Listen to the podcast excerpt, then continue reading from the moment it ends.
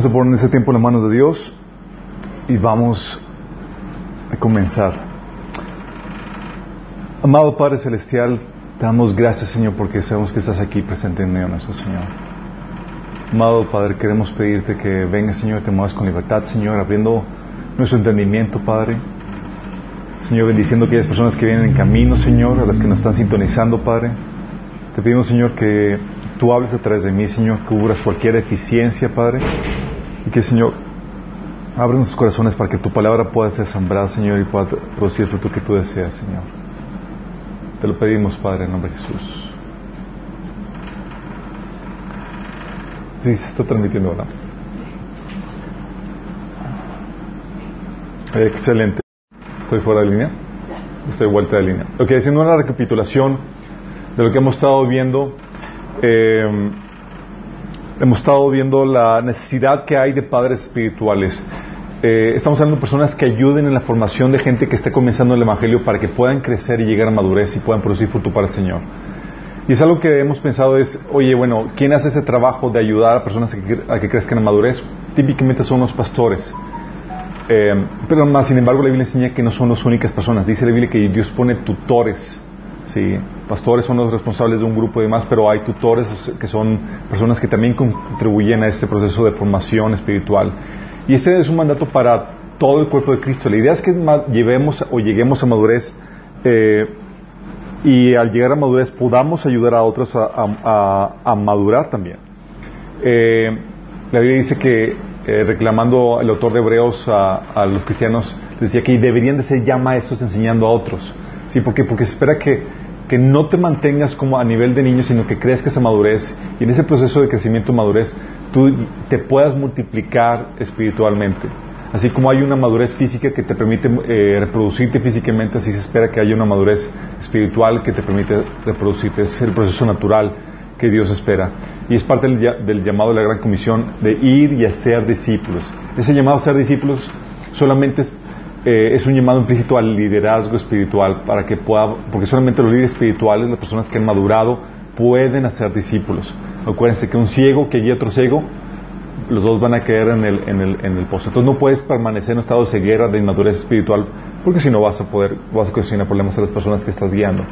Entonces vemos la necesidad de padres espirituales, vimos cómo se llega a ser un padre espiritual, vimos que se requiere eh, la experiencia, se requiere conocimiento, se quiere la práctica, eh, se quiere tiempo para, para eso, y se requiere que tengas soluciones a problemáticas.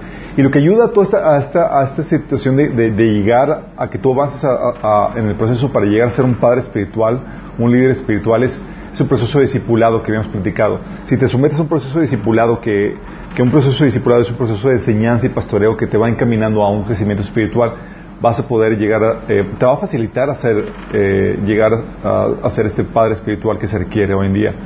Sí, y habíamos también visto cómo se imparte la paternidad espiritual. Hemos visto que el padre espiritual, igual que una familia, provee el alimento, el alimento espiritual, provee la disciplina, provee el amor, provee el compañerismo, ese, esa convivencia eh, necesaria para, para, para, que puedan aprender cómo socializar correctamente, ¿sí? y también provee la oportunidad de servicio. Son cinco cosas que el padre debe estar proveyendo, el líder espiritual. ¿sí?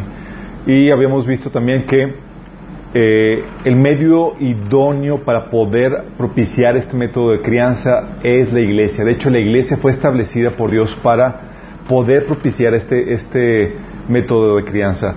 Eh, en la iglesia es donde se, se, dan esas relaciones, donde se da la oportunidad de servicio, donde se da la enseñanza, donde se da la disciplina, donde se aprende la persona a amar y ser amada. Eh, y la mecánica de la iglesia habíamos visto cómo es el modelo de la iglesia, porque es un, habíamos platicado que la iglesia son grupos pequeños que se reúnen periódicamente bajo un liderazgo calificado para honrar al Señor y crecer, eh, eh, eh, para edificarse mutuamente para poder servir al Señor o producir fruto para Él. Habíamos visto lo que incluye, por qué tienen que ser pequeños los grupos, habíamos platicado por qué se tienen que reunir periódicamente y habíamos platicado que la iglesia es, se vuelve una segunda familia. Sí, es decir, debes de integrarte porque es con ellos con quien vas a estar creciendo y compartiendo tu camino cristiano. No es un lugar donde vas, sino es eres parte de, si es una familia. y se generan las mismas eh, problemáticas de familia. Por eso, eh, una de las funciones del, pastor o del líder es que debe hacer, que debe de gobernar bien sus casas para estar calificado para gobernar la iglesia. ¿Por qué? Porque es la misma cosa. Si tú no puedes tener a tus hijos bien criados, tú no vas a poder criar a hijos espirituales. Sí, por eso Pablo menciona eso en 1 Timoteo. Y platicamos la vez pasada, eh, el martes pasado, cómo convertir tu célula. Oye, tengo una célula de estudio bíblico, tengo gente que viene y estoy enseñándole la Biblia. ¿Cómo convierto o cómo conviertes tu célula en una iglesia? Déjame decirte, toda célula tiene la capacidad o el potencial de convertirse en una iglesia. ¿De qué depende? Depende principalmente de la actitud del líder ¿sí? y de, su, de, su, de sus calificaciones, si está listo o no para, para ejercer una paternidad espiritual. Y lo que hace es, eh, vas más allá de, la enseñanza y vas, los ecobijas a, gente con el pastoreo, con el seguimiento, con el coacheo, con dar todo lo que, eh, las cinco cosas que habían platicado que dan los padres espirituales. ¿sí? Entonces platicamos eso y cómo, cómo eh, conviertes tu célula en una, pequeña iglesia.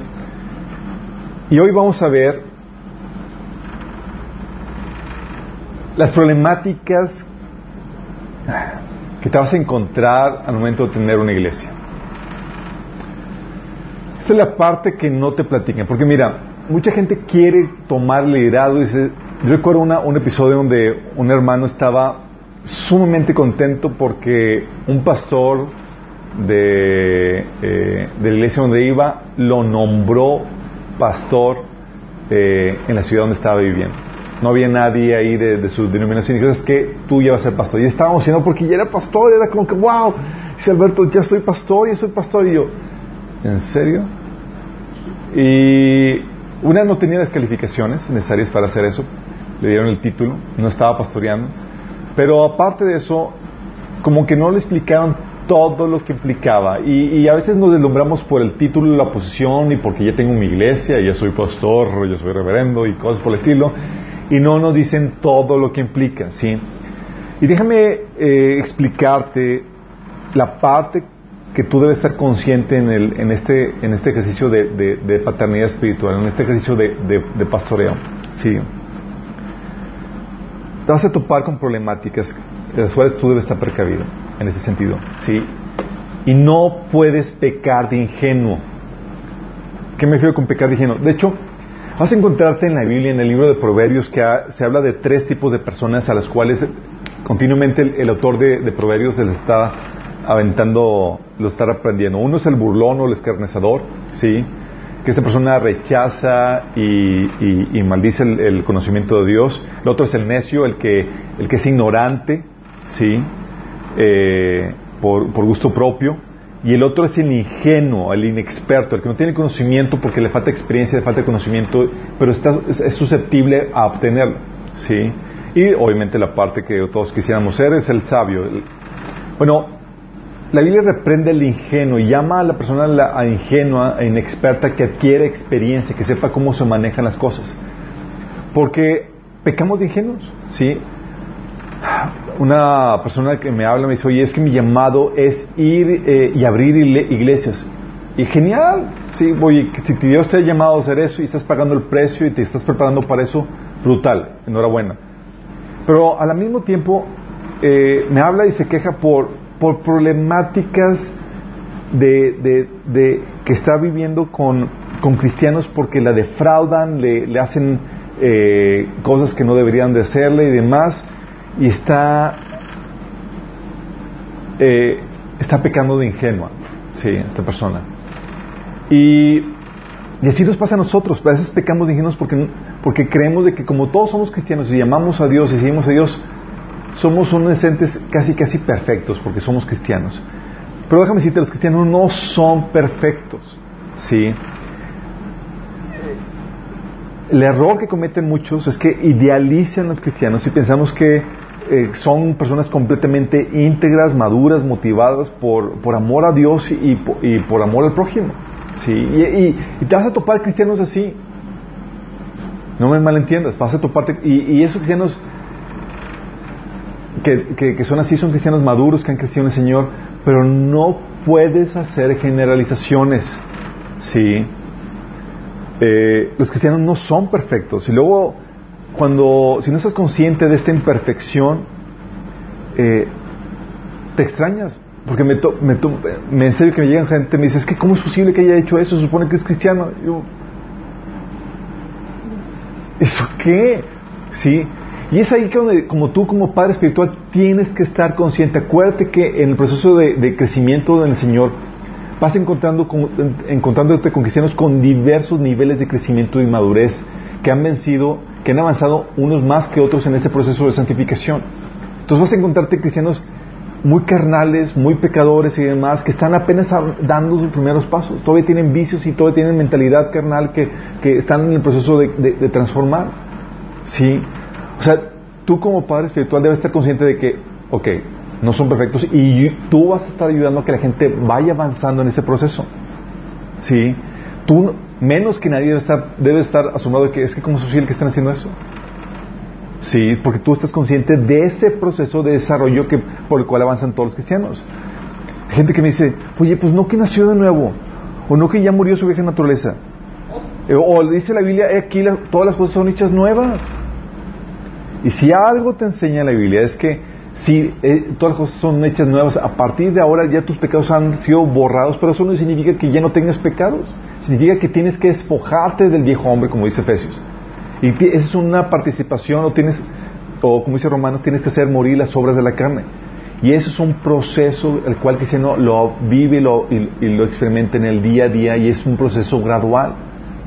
Entonces no puedes esperar la perfección, no puedes esperar la madurez repentina eh, de la noche a la mañana. ¿sí?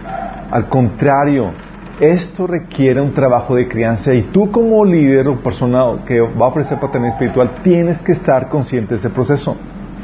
Sí. Pablo decía a los de Gálatas 4, 19, dice, oh mis queridos hijos, siento como si volviera a sufrir dolores de parto por ustedes y seguirán hasta que Cristo se forme por completo en sus vidas. Ese dolor de parto es esa esa angustia, ese sufrimiento por trabajar a las personas para que puedan llegar y avanzar a la altura de Cristo. ¿Sí? Esto es un trabajo de crianza. Estás, vas a estar, vas a toparte con, que estás lidiando con niños chiquitos espirituales, personas y personas con diferentes grados de madurez. ¿Sí? Pablo mencionaba, por ejemplo, en 1 Corintios 3, del 1 al 4, hablando a, a la iglesia de Corintios, dice, amados hermanos, cuando estuve con ustedes no pude hablarles como haría con personas espirituales. Tuve que hablarles como si pertenecieran a este mundo, como si fueran niños en Cristo. Tuve que alimentarlos con leche, no con alimento sólido, porque no estaban preparados para algo más sustancioso. Y aún no están preparados, porque todavía están bajo el control de su naturaleza pecaminosa. Tienen celos, unos a otros se pelean entre sí. ¿Acaso eso no demuestra que los controla su naturaleza pecaminosa? ¿No viven como la gente del mundo? Cuando uno dice, yo soy seguidor de Pablo, y otro dice, yo sigo a Apolos, ¿no están actuando igual que la gente del mundo?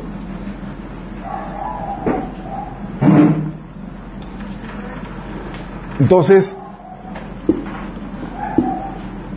Pablo aquí está enseñando que está abordando la iglesia de Corintios al nivel en el cual se encontraba. Y en 1 Corintios, el pasaje que vamos a leer, 1 Corintios 3, le dice Pablo, tuve que abordarlos como niños pequeños, niños espirituales, y no les pude dar alimento sólido, sino leche, porque todavía son inmaduros controlados por la naturaleza pecaminosa. ¿Sí? Entonces, en el proceso de, en el proceso de, ejercer la paternidad espiritual, de, tomar liderazgo en la iglesia, de ser parte de los tutores o de los pastores, no te sorprendas con las problemáticas que te vas a encontrar. Es normal. ¿Sí? Y tú no puedes pecar de ingenuo pensando que porque son cristianos ya son perfectos y ya son súper wow. Al contrario, tú más que nadie estás consciente de que hay cristianos de diferentes niveles, diferentes grados de madurez. Y tú como, como cristiano maduro, líder espiritual, vas a ayudar a los inmaduros, a los que todavía están carnales, a los que están teniendo todavía problemas y deficiencias, a que vayan en el proceso de crecimiento. ¿Sí? Y es ahí donde entra el trabajo de crianza. Y ese trabajo de crianza, chicos, es toda una carga. Pablo decía en 2 Corintios 11:28, además de todo eso, a diario llevo a cargo mi preocupación por todas las iglesias. ¿Por qué crees que se preocupaba Pablo? ¿Porque estaban bien? no, tú lees las epístolas de Pablo y eran iglesias llenas de problemas. ¿Sí? Y el líder de la iglesia, los líderes espirituales, los padres, tienen que resolver las problemáticas que los hijos van a ocasionar por sus deficiencias, chicos. Es la misma dinámica que una familia. ¿Tienes hijos? Vas a encontrarte que los hijos entre ellos pelean, son egoístas, carnales, desobedientes y demás, y necesitan ser criados, ser corregidos, sí, ser educados. Lo mismo pasa en la iglesia. Entonces cuando alguien llega a Cristo se espera que tengan esa misma situación de niños pequeños con imperfecciones, deficiencias, inmadurez, problemáticas. Y déjame decirte, esas deficiencias, esas problemáticas, ¿sabes qué, cree? qué crees? Son el ideal de Cristo, son el ideal para la iglesia. Muchos piensan que la iglesia debe ser perfecta en el sentido de que todos son maduros. Pero una iglesia sana tiene a gente inmadura e incluso a falsos convertidos. ¿Por qué digo que una iglesia sana? ¿Por qué creen que deba tener eso?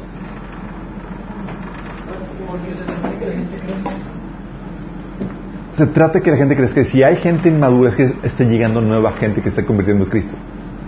La problemática es cuando se quedan de inmaduros. ¿Sí? Hoy tengo mi hijo de, de 40 años todavía viviendo en mi casa. Digo, pues ya estamos hablando de, de que hay algo que estuvo mal en la crianza, ¿no? Por cierto, hay eh, palomitas refresco. Sí, bueno, estas, imperfecciones, estas deficiencias, estas inmadureces, estas problemáticas, chicos, son el ideal, igual que en una familia.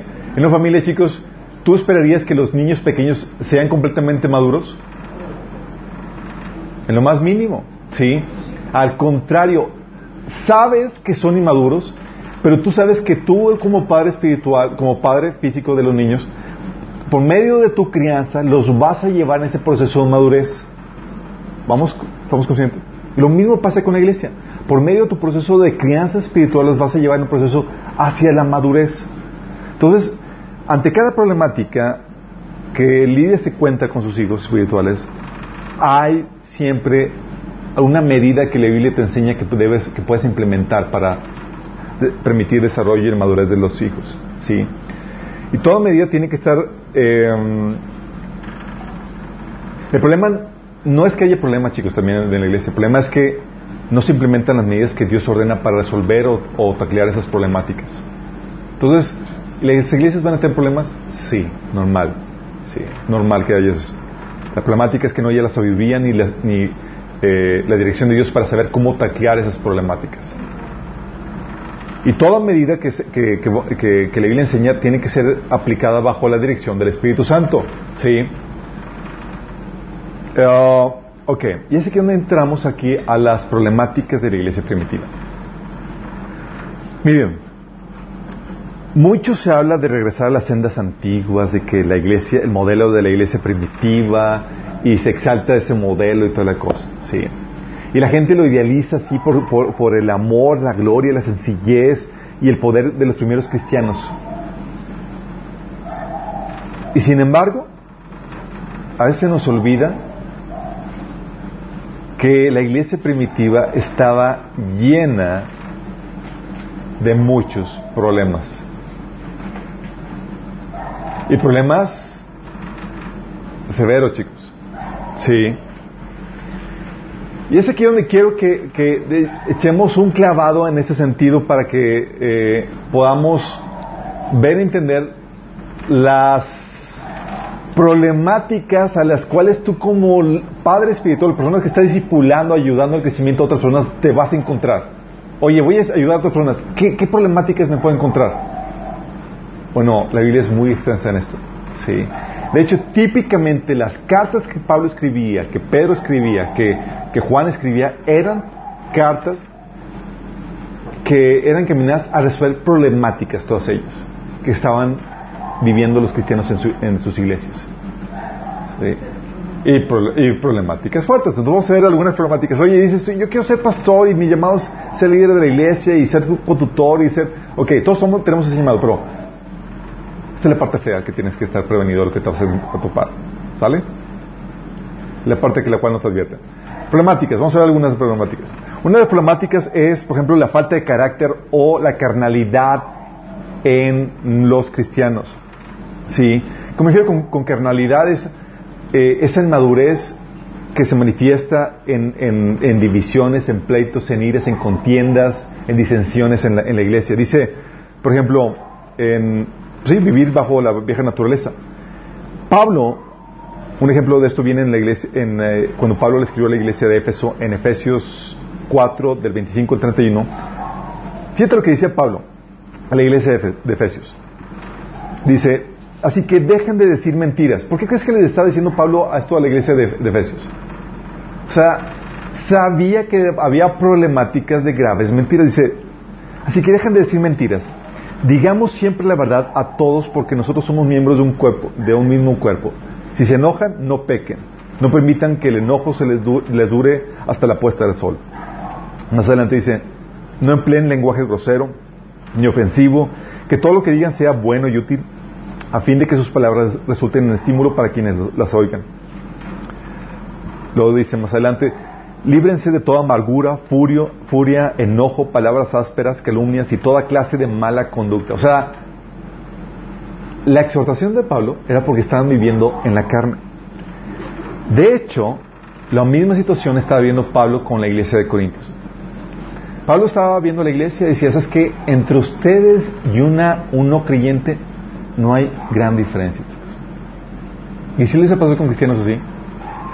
Y dices, oye, o te topas de que llevas años de amigo con una, con una persona y nunca supiste que era cristiano. sí, de años de que te topas en un retiro y tú, ¿qué onda? ¿Qué haces aquí? Pues yo soy cristiano.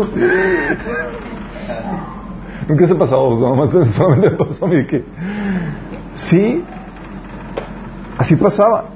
Según de Corintios 12.30 dice Pablo, hablando a la iglesia de Corintios, pues me temo que cuando vaya no me gustará lo que encuentre, ya que a ustedes no les, y a ustedes no les gustará mi reacción. Temo que encontraré peleas, celos, enojo, egoísmo, calumnias, chismes, arrogancia, conducta desordenada. Imagínate, y era en la iglesia más talentosa o con mayores dones que había en, la iglesia. O sea, profetizaban, hablaban en lenguas, había llena de, un montón de dones, pero también llena de inmadurez, de carnalidad. Sí. Bueno, ese tipo de situaciones son las que vas a encontrarte. O sea, vas a ser cristiano y luego dices, batallando con gente que, que, eh, tiene problemas de enojo, egoísta, con calumnias, que eh, viven chisme, o son arrogantes, o tienen conductas desordenadas, o hablan en parábolas ásperas. dices, qué show. Dices, ya no me gustó esto. Bueno, es parte de lo que te vas a topar. Sí. Pero la Biblia te da una, te enseña qué medidas tomar al respecto. Vamos a verlas al final. Sí. Entonces, fíjate, falta de carácter, carnalidad. ¿Te acuerdas de la iglesia de Corintios en ese sentido? De tan, tanta la madurez que, había divisiones entre ellos, diciendo, yo soy de Pablo, yo soy de Pedro, yo soy de... Sí. Y Pablo les decía en, 1 Corintios 12, 3 que se, comportan como gente del mundo. Viven en carnalidad, son niños espirituales. Sí. Otra problemática, estancamiento espiritual. Gente que le estás enseñando, enseñando y nomás parece que no avanza. Sí. Hebreos 5 del 11 al 12, esta fue la, el reclamo del autor de Hebreos, que unos dicen que es, Pedro o que, fue Bernabé, pero dice, fíjate lo que dice, Hebreos 5 del 11 al 12. Dice, sobre ese tema, estaba tratando del autor de Hebreos de hablar del sacerdocio de Cristo, del sacerdocio de Melquisedec y cómo aplica Jesús y todo esto. Y lo dice el autor de Hebreos desesperado, así en un punto. Dice, sobre ese tema tenemos mucho que decir, aunque es difícil explicarlo, porque, usted, porque ustedes lo que les entra por un oído les sale por otro. Imagínate que te escriban este cartito. En realidad, a estas alturas ya deberían ser maestros y sin embargo necesitan que vuelva a enseñarles las verdades más elementales de la palabra de Dios. Dicho, dicho de otro modo, necesitan leche en vez de alimento sólido. Si notas la desesperación del, autor, y dices, o sea, ya, o sea, tengo que volverte a enseñar lo mismo porque nomás te entra por uno y te sale por otro, o sea, no lo estás practicando. Estancamiento espiritual. Vas a tener que... Mira, algo que, que con lo que lidiamos suele suceder esto, de que le, le, llevas un proceso discipulado, ya tomó cierto taller y demás, y nomás vives que no lo está aplicando. Y tienes que volverle a enseñar lo mismo. Una y otra, y exhortar, y estar detrás, y dices, ¿qué onda con esto? O sea, ya lo vimos. O ves que está ahogando y que viene por consejería, y es como que te, te, te sorprende porque son cosas de ABC y dices, pero esto ya, ya, o sea, tú viniste al taller, tú viste esto, ya vimos esto. O sea, todo lo que te enseñé, todo el tiempo invertido. es parte de lo que estás a tu padre. Sí. ¿Te imaginas? Estancamiento espiritual, ignorancia. Sí. El autor de este Pablo era una de las problemáticas que estaba viviendo con la iglesia de, Efesios. Efesios 4.14 dice Pablo que estaba trabajando en esa iglesia y estaba mandando a, mandó a Timoteo incluso a esa iglesia para que pusieran orden y ayudaran al crecimiento de la iglesia. Dice eh, Pablo que entonces ya no seremos inmaduros como los niños, no seremos arrastrados de un lado a otro ni empujados por cualquier corriente de nuevas enseñanzas no nos dejaremos llevar por personas que intentan engañarnos con mentiras tan hábiles que parezcan la verdad. La problemática que está viendo aquí Pablo era que el nivel de crecimiento que tenía en la iglesia de, de, Efesios era todavía tan minúsculo que no sabían discernir las falsas enseñanzas que había en la gente. Había ignorancia. Y la ignorancia no tiene que ver con qué tanto tiempo llevas en la iglesia como cristiano. Si les he platicado, ¿no? Que eh, hace años llegaron los testigos de Jehová, tocaron la, la, puerta y pues obviamente empiezan a querer tener la plática y demás y, y pues yo aprovechando dije pues vamos a tener una buena plática y yo tratando de convencerlos yo tratando de convencerlos y, y, y luego se dieron cuenta que yo era cristiano. Me dice, ah, yo también era cristiana. Me dice la señora. Y era señora. Yo, ¿cómo que era cristiana? Dice, sí, hasta que... Dice, sí, de hecho, eh, duré 20 años en la iglesia presbiteriana, en la iglesia y, y, pero ya conocí la verdad y, ahorita con los testigos dije, oye, ¿cómo puede ser eso? O sea, 20 años de cristiana y no supo discernir una falsa enseñanza. Si Pablo que estaba lidiando con esta situación dice, ¿sabes qué? O sea, tiene, tienen la problemática ustedes los defensivos que todos son como niños y corren el peligro de llevarse por cualquier evento de doctrina. Y la problemática, chicos, es, tú como padre espiritual, tú tienes que discernir esto y tienes que estar consciente de qué nivel está cada quien. Sí. Porque muchas iglesias van y los pastores ni en cuenta. Pero tú que sabes ya cómo pastorear, agárrate a la gente. Adopta. No otro hermano ahí, eh, huérfanito. Sí. Eh, ¿Por qué? Porque ahorita muchos cristianos están en un nivel de crecimiento donde, aunque llevan años como cristianos, si llega un testigo de Jehová, si llega un mamón, se los gana con facilidad, porque no conocen los fundamentos. Sí. De hecho, también Hebreo se quejaba con esto en, en Hebreo 5, del 12 al 14, dice, son como niños pequeños que necesitan leche y no pueden comer alimento sólido pues el que se alimenta de leche sigue siendo bebé y no sabe cómo hacer lo correcto. O sea, tiene la problemática que llevas años y todavía sigue siendo un ignorante. Sí. Y vas a topar con este tipo de problemática. Por eso una de las cargas de los pastores, de los espirituales es avanza en el conocimiento. Sí.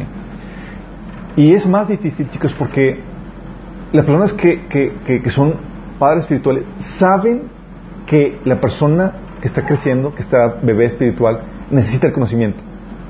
Pero el bebé espiritual no sabe que, lo, que lo necesita. Y para él no lo necesita. Sí.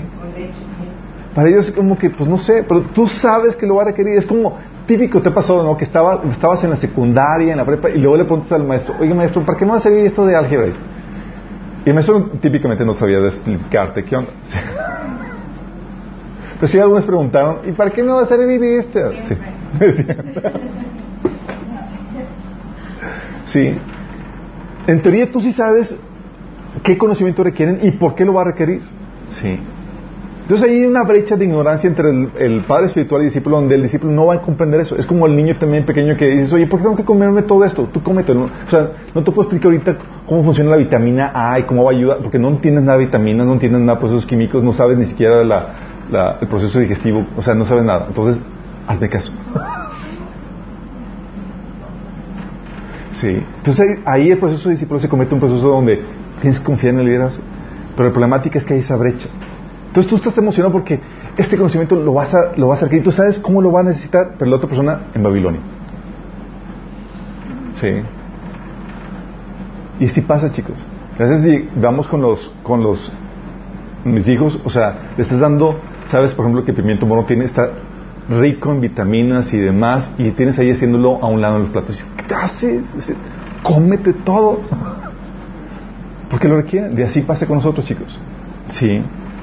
Entonces, en ese proceso de ignorancia, la gente, cuando tú sabes y le quieres transmitir algo, tú puedes transmitir entusiasmo, pero a veces no lo va a pegar porque la persona, para ella está bien. De hecho, a veces llegan gente con nosotros y estamos así desesperados porque ignoran un montón de cosas y llegan con nosotros, es que yo sé todo. Yo sé todo lo que necesito. no, no sabes todo y lo que requieres es ir avanzando. Sí, esto es parte de lo que te vas a encontrar, este tipo de ignorancia. Sí. Otro ejemplo, en la iglesia, inmoralidad sexual. Hijos de Por ejemplo, y esto ahí había en varias iglesias, chicos. O sea, era, problema en varias iglesias. Iglesia de Corintios. 1 Corintios 1. Fíjate lo que dice Pablo. Es ya de dominio público que hay entre ustedes un caso de inmoralidad sexual que ni siquiera entre los paganos se tolera a saber que uno de ustedes tiene por mujer la esposa de su madre. ¿Te imaginas el tipo teniendo relaciones con su madrastra en la torre? Bueno, era problema de inmoralidad sexual.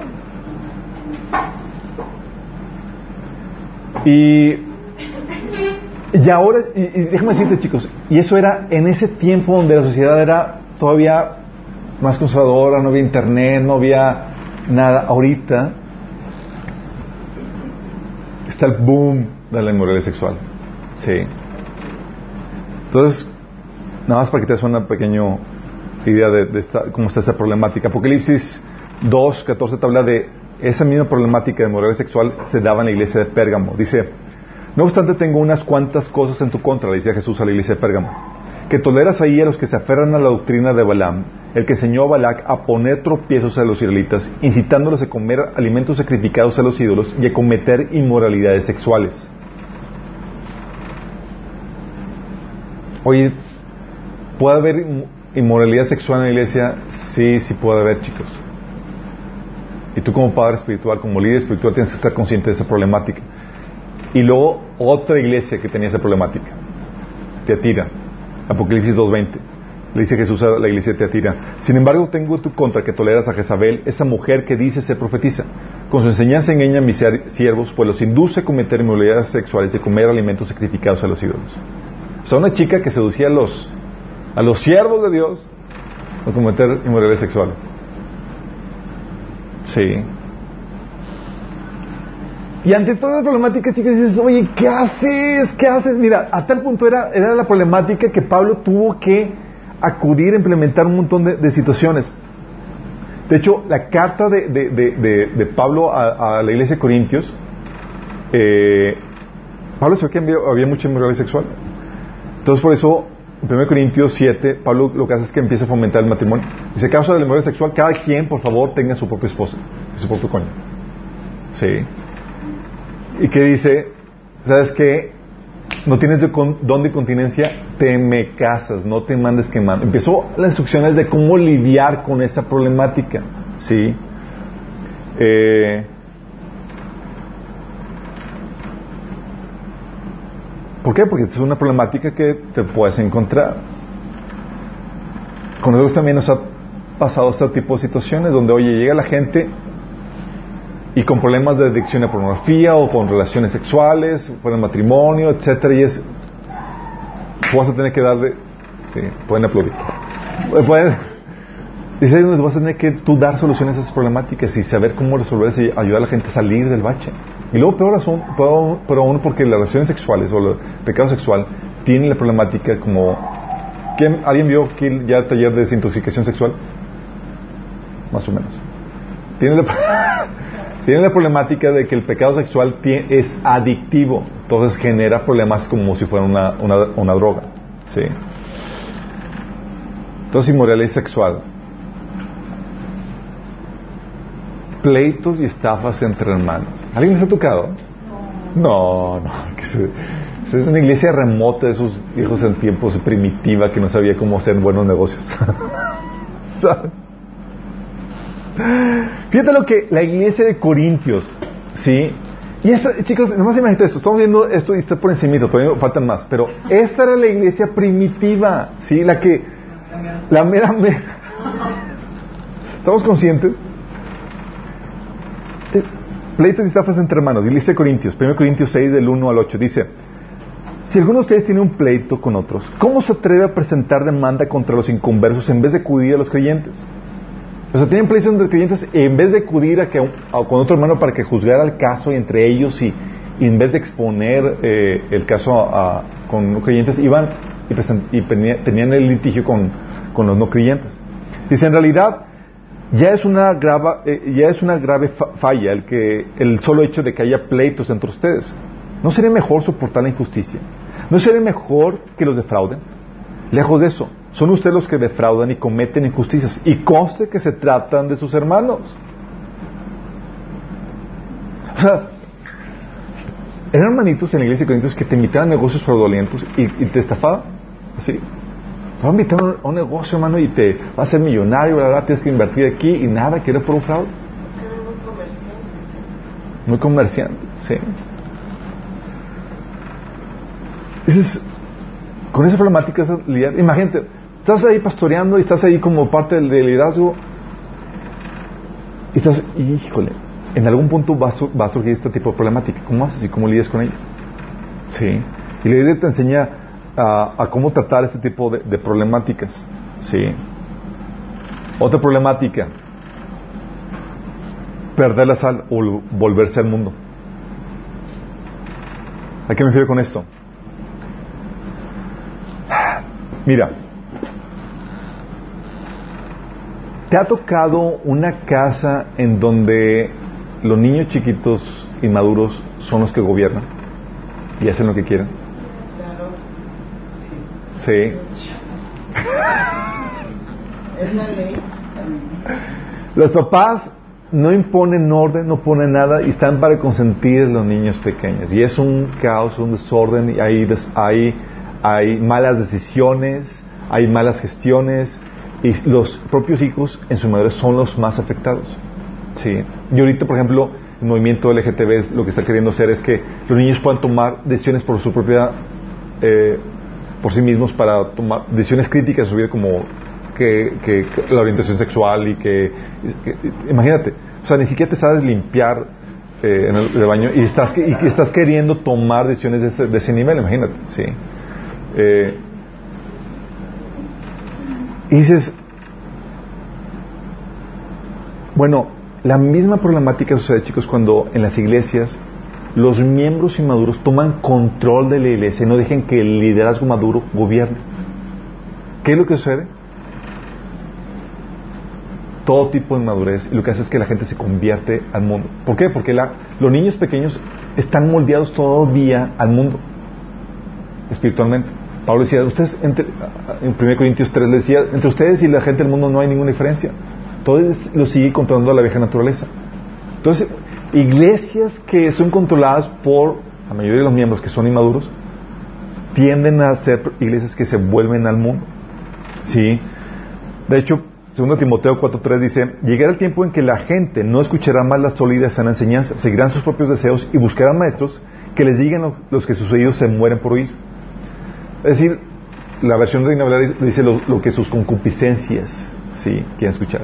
Es decir, los deseos desviados, quieren escuchar lo que, dame lo que, lo que quiere escuchar, es lo que, o sea, dame mis chislazones, mi, mi, lo que mi naturaleza pecaminosa quiere escuchar. ¿No pastor, por ejemplo? No, sí. O la iglesia de Sardis, ¿se acuerdan la iglesia de Sardis en Apocalipsis? La iglesia de Sardis era una iglesia donde se amoldeó al mundo. O sea, ya no, no había diferencia entre ellos y la gente del mundo. El Señor le dice, estás prácticamente muerto. ¿Qué es lo que dice Apocalipsis 3 del 1 al 3? Esto dicen los siete espíritus de Dios y las siete estrellas. Conozco tus obras, tienes fama de estar vivo, pero en realidad estás muerto. Despierta, reviva lo que aún está rescatable, pues no he encontrado que tus obras sean perfectas delante de mí. Así que recuerda lo que has recibido y oído y obedécelo y arrepiéntate. Si no te mantienes despierto, cuando menos lo esperes, caeré sobre ti como un ladrón. Vóytelas. Fíjate, me ha tocado iglesias, chicos, donde eh, donde el pastor invitó a un, a un predicador y en la, iglesia, ya sabes que hay iglesias que, se rigen de forma democrática, si les ha tocado. Es decir, no gobierna la liderazgo, es gobierna la, el, los hijos inmaduros. Entonces, eh, ¿qué es lo que sucede? le invitaron a este, este predicador y este predicador pues fue, compartió y demás y al final hizo el llamado de arrepentimiento que la gente se arrepienta de sus pecados para que puedan ser perdonados y aceptar al Señor Jesús para que puedan ser salvos de la, del, castigo eterno. Dentro de lo normal, la iglesia histérica. Porque ofendió a la gente haciendo, o sea, ¿cómo, ¿cómo, te atreves a ofendernos de que, de que, de que vamos a ir al, al, al castigo eterno? ¿Y, y cómo nos, o sea, lo corrieron al pastor, le invitaron a que no vuelva a venir. Sí. Lo desinvitaron, se llenó. Sí. Hubo otro, hubo otro pastor que, que, que tuvo que renunciar, o mejor dicho, la iglesia se le puso al brinco porque se tuvo una postura bíblica en cuestión, por ejemplo, del, matrimonio homosexual y la iglesia se le sí y lo terminó corriendo. Tuvo que renunciar. Y así con pastores que, toman eh, decisiones o posturas bíblicas que incomodan a la gente. ¿Qué es lo que sucede? Que la iglesia ya no está gobernando el maduro, están gobernando los inmaduros de acuerdo a su carne y están conformados conforme a este mundo. Porque algo que, que, tiende a lo que tiene tu carne es, es a no sufrir incomodidad y es el placer inmediato. Oye, e ir en contra de la corriente del mundo es incómodo. Ay, ¿qué va a la gente de mí? Soy fanático y demás. Y la gente que vive en su carne no va a querer eso. Entonces, cuando tú quieres allí, exhortarlos, animarlos a que, a que vayan a, contracorriente, los que no están, los que quieren vivir de acuerdo la carne, van a poner el grito en el, cielo. Sí, oye, es que van a decir que somos unos eh, fanáticos, intolerantes, bla, bla, bla, y no quieren, no quieren sufrir por causa de eso. Sí. De hecho, el apóstol Juan, en 1 Juan 2, del 15 al 16, dice, no amen este mundo ni las cosas que les ofrece, porque cuando aman al mundo no tienen el amor del Padre en ustedes. Porque el mundo solo ofrece un intenso deseo por el placer físico, un deseo insaciable por todo lo que vemos y el orgullo de nuestros logros y posesiones. Nada de eso proviene del Padre, sino que viene del mundo. Hablando, hablando o sea, Pablo animando a gente a la madurez, digo Pablo, Juan animando a gente a madurez, hey, no seas como el resto del mundo, no ames al mundo, no te vayas buscando por la vanagloria de esta vida, por tus éxitos ni por ni tus posiciones. De hecho, Santiago era bien severo en ese sentido, porque la iglesia a la cual eh, estaba escribiendo Santiago está teniendo esa problemática. Santiago 4, del 1 al 4, te dice, ¿de dónde, ¿de dónde surgen las guerras y los conflictos entre ustedes?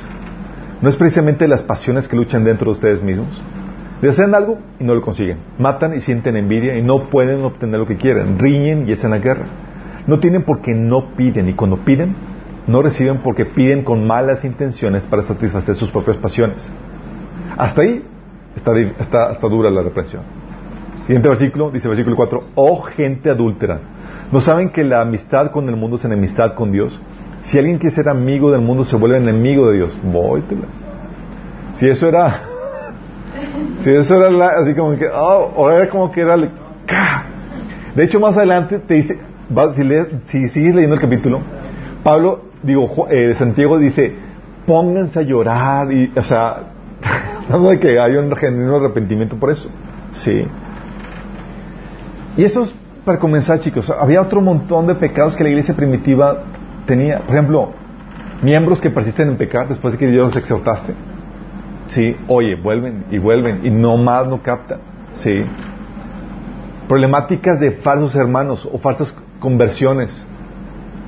Oye, resulta que no era. Sí. Porque, como decía un amigo, ni, ni somos todos los que estamos, ni estamos todos los que somos. ¿Sí? ¿Me entienden? pues.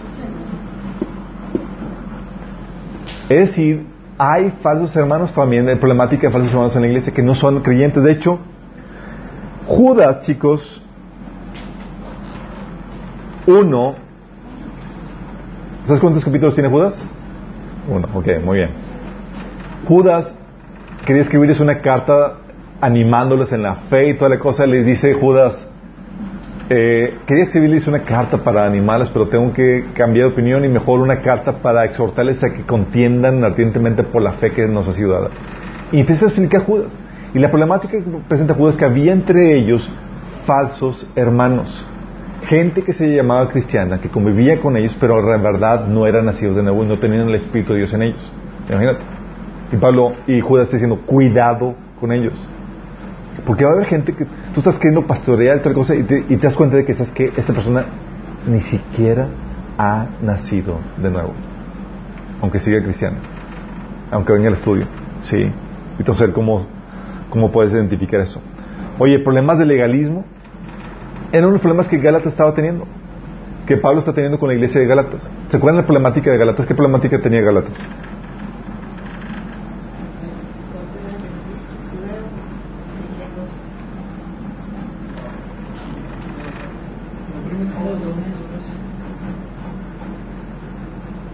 Ok, les voy a dejar que lean la Biblia, chicos. Eh, Gálatas tenía la problemática de que, de que ellos habían entrado en un problema de legalismo en el sentido de que, de que para ellos el sacrificio de Jesús ya no era suficiente. Llegaron personas, fariseos, gente de la ley, que le decían, ¿sabes que Tienen que guardar toda la ley, circuncidarse y creer en Jesús para ser salvos.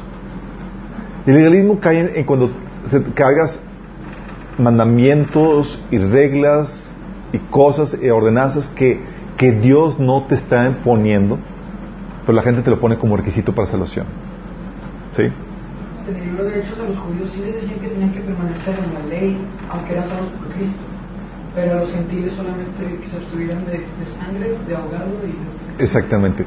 A los judíos se les permitía seguir continuando en la ley, no por obligación, sino por cuestión cultural. ¿Sale? Cuando ya ordenaban de que sabes que quieres guardar el Viejo Testamento para ser salvo juntamente con la fe en Cristo, ya estaban cayendo en herejía, herejía que Pablo reprende en Gálatas. ¿Sí? Dice Pablo, si tú crees que Jesús eh, necesitas añadirle algo más, o sea, la ley para poder ser salvo, dice, ya te cortas de Jesús y has caído de la, de la gracia. ¿Sí? Entonces, los judíos se les permitía seguir guardando la ley por cuestión cultural no porque tuvieran que hacerlo. De hecho, Pablo por eso decía, con los judíos me comporto como judío, con los gentiles me comporto como gentil, no, no estando sin la ley de Cristo. ¿sí? O sea, él tenía la libertad de, de, guardar o no guardar, no por convicción, sino por cuestión cultural. ¿sí? No, no enseñaba que tuvieran que guardar la ley. ¿sí? Es una cuestión más cultural que, oye, ¿qué día vas a descansar? Ah, pues yo guardo el sábado y por cuestión cultural no como eh, puerco, etcétera. ¿sí? Podría ser, sé que no es pecado, pero es una cuestión cultural, ¿sale? Entonces tenía problemática de legalismo, libertinaje. Judas escribe a la iglesia justamente con problemas de libertinaje. Decía Judas que son esas personas, falsos cristianos, que utilizan la gracia como, como un permiso para, para, para libertinaje, para la inmoralidad sexual. ¿sí? O también, eh, eh, como dice Romanos, eh, Pablo en Romanos 3.8, que dice, entonces, ¿por qué no decir, hagamos lo malo para que venga lo bueno? Dice, así, así nos calumnian algunos, asegurando que eso es lo que enseñamos. Sí, dice, ah, pues oye, no tenemos que portarnos bien para tener la vida eterna, pues hagamos lo malo. dice, no, no, no, no, así no va la cosa. Sí. Y hay gente que enseña libertinaje, lo que ahora se le conoce como la hipergracia donde tú puedes hacer lo que tú quieras, acabo Señor te va a perdonar todo. No es así. Acuérdate que el requisito para el perdón es el arrepentimiento. Sin arrepentimiento no hay perdón de pecados. ¿Sí? También había problemas de divisiones y sectarismo. Corintios ah, eh, tenía esa problemática. Yo soy Pablo, yo soy de Pedro, yo soy de Apolo, yo soy... ¿Qué onda? Sí. Divisiones, sectarismo. Perjuicio, eh, prejuicios. ¿Se acuerdan? Oye, tú eres gentil. Ah, no, ni entro a tu, casa. Pedro tenía esa problemática. Prejuicios dentro de la iglesia. De hecho, había ese prejuicios, gustaba mucho para los judíos juntarse con los gentiles. Al punto de que dicen Gratas 2 que, que, Pablo, que Pedro y Bernabé se, separó de los, de los gentiles cuando llegaron los de la, los de la ley porque, porque, ay, no voy a decir que me junto con los gentiles. Porque en ese tiempo, chicos, acuérdense que los gentiles eran considerados lo, lo, peor de lo peor entre los judíos. Era judíos, samaritanos y gentiles. Sí, era lo peor. Había prejuicios en eso. O también problemas de resentimiento entre hermanos, chismes, ociosidad, improductividad. Había hermanos, ¿saben que la iglesia tenía por costumbre ayudar a los hermanos necesitados? Bueno, eso generó cierta problemática porque empezaron los hermanos a vivir de manutención de la buena voluntad de los, de los hermanos. Y Pablo puso la, tuvo que abordar esa problemática y dice, les ordeno en el nombre Señor que se pongan, que ordenen su vida y se pongan a trabajar y a ganar sustento. Y Pablo ordena a la iglesia, el que no trabaje, que no coma. Órale. Imagínate. Aquí no me gusta tener a, a Pablo como padre. De hecho, un hijo. Sí, pero tenía esa problemática, problemas de improductividad, de sociedad. Pablo les acusaba de que estaban viviendo ociosos y se lo pasaban nada más metiéndose, entrometiéndose en lo ajeno. Santiago, por ejemplo, también menciona otra problemática que problemáticas de elitismo o discriminación. O sea, que llegaba gente acá de la arcunia bien vestida y demás, llegaba gente pobre y la gente se abalanzaba para atender súper bien a la gente bien tratada, bien vestida. Sí. Y el pobre, órale, siéntate aquí en el piso. Y Santiago teniendo que reprender ese tipo de, de, problemáticas. O la problemática de miembros enseñando herejías. ¿Puede darse? You bet. Sí. Miembros enseñando herejías. Um, o personas eh, teniendo había otra problemática que, se daba en ese entonces que eran discusiones teológicas tontas o sin sentido. Pablo de hecho mandaba a Timoteo decía, hey, no permites que estén discutiendo por tonterías, que no ayuden en nada, simplemente corrompen las buenas costumbres, ¿sí? O problemática de miembros que se dejaban de congregar, de hecho, el autor de Hebreos tenía que exhortar a la gente que, a que lo dejaran de, que no dejaran de congregarse. O la problemática de, iglesias que recibían a falsos maestros o apoyaban a falsos maestros. Eh, o abuso y desorden en las reuniones. La iglesia de Corintios era. O sea, armaba cada zafarrancho en la, en la iglesia de Corintios, chicos en la Santa Cena. Nada más imagínense, dice Pablo en Corintios 11, que unos, o sea, supone que todos compartían los alimentos y la Santa Cena era una, era una cena literalmente, no era la galletita y el, no, no, era cena. Y, todo, y era de cooperar, era, todos traían lo que podían para cooperar entre todos. Bueno, te encontrabas que, que antes de orar por los alimentos, uno ya estaban abrazándose para no compartir los alimentos. Así como que le veías el ojo y este, este, está muy bueno y tú veías lo demás y dices, no, es que lo demás está terrible, mejor. Y te abalanzabas. Recuerdo en la, secundaria vendían unos tacos deliciosos de, de papa con chorizo. Eran así. Y pues típicamente me mandaban ahí sin ningún peso, digo, para la, Pero había, me juntaba con los chavos que estábamos igual que yo, pero había uno que siempre compraba. Todos estábamos ahí en el recreo y demás, ahí paseando y demás, y de repente se desaparecía. Y gente, ¿y dónde está? ¿De dónde está Jorge? Nada más lo veíamos allá lejos, así con el taco. y íbamos corriendo para tratar de, de quitarle a alguno que compartiera, ¿no? Nada más se veía que nos acercamos. Algo así se vivía en la iglesia de Corintios, chicos. Dice, unos abalanzaban para no compartir y dice, y otros se emborrachaban, imagínate. Borrachos y dragones y glotones, y, otros se quedaban así como que, ¿y tú no comiste? No, yo no comí nada, no alcancé. Y Pablo reprendió. ¿Te imaginas el desorden? Desorden en tal punto que Dios tuvo que intervenir de forma directa y saben qué, qué Dios hizo al respecto, ¿verdad? ¿Qué hizo? ¿Por cinco puntos? Es que tengo una idea.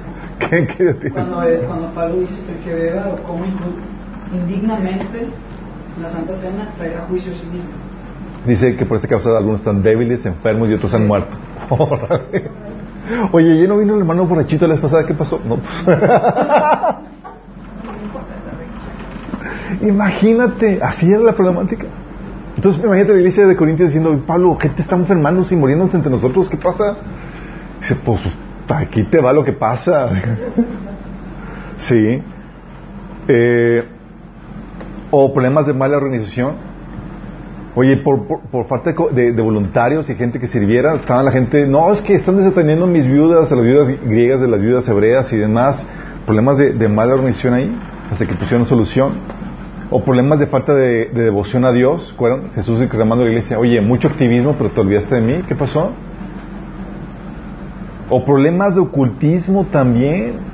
Oye, gente yendo ahí a, a los cultos a los ídolos, comiendo y celebrando ahí, participando en las cenas y los sacrificios a los ídolos, y ellos como si nada, y Pablo, ¡eh, qué onda! ¿No puedes participar en la mesa del Señor y en la mesa de los ídolos? ¿O qué? ¿Vas a despertar a celos al Señor? ¿Eres más fuerte que Él? Digo, sí o problemas incluso de enfermedad. Entonces cuando, tú, cuando hablamos de, que tú vas a ser un líder espiritual, chicos, significa que tú vas a tener que lidiar con un montón de problemáticas. ¿Sí? La convivencia, chicos, en familia, tanto física como espiritual, es deliciosa. Puedes platicar, disfrutar, convivir, todo eso es genial. ¿Sí? Igual que como los que se quieren casar y quieren tener una familia típicamente no están pensando en chin, las veladas, los, los, los momentos de, niños enfermos, las vomitadas, las, eh, las cambiaderas, los, malos olores, el lavar ropa, el, todas las cuestiones que vas a tener que lidiar y taclear y resolver. ¿sí? La madurez, las desobediencias, el que te hagan, te dejen creer ridículo, el que te, el que te ventilen en frente de todos los niños. O sea, son un montón de problemáticas. Pero dentro de todas esas problemáticas hay un disfrute que se da porque es no es no todo es sufrimiento, sí, pero tienes que estar consciente que como líder espiritual tienes que entrar a resolver todas estas problemáticas que se van a enfrentar, sí, y tú estás consciente de eso. Oye, una gente se convirtió, aleluya, y es ya no, o sea, ya te quitas el, punto idealista de que no una nueva gente que se entregó a Cristo, no es es cambiar pañales, mi chavo. Sí, es, es, corregir, es, es crear. ¿Sí explico? O sea, no es todo color de rosas. Y tú como líder espiritual tienes que estar consciente de eso. Es, vas a tener que entrar a los fracasos. ¿Sí? Como... ¿Quién me platicó? Tal vez tú fuiste, no me acuerdo quién, que estaba una ama fascinada porque porque acaba de tener su bebita y, estaban platicando las, mamás y estaban diciendo, no, es que es una fea cambiar los pañales, porque tienes que cambiar los pañales que cada dos horas o cada, cada dos horas, ¿no? Es cambiar cambio pañal. Y, y la mamá fascina porque, no, mi hija para nada me salió bien buena, se le cambia el pañal cada dos, tres días. Porque, y la mamá así, genial, emocionada porque casi no le dejaba problemas. Y la niña tenía graves problemas de constipación. Sí. Y ella así como quedó alegre, alegre, contento porque... Sí, no es así, chavos.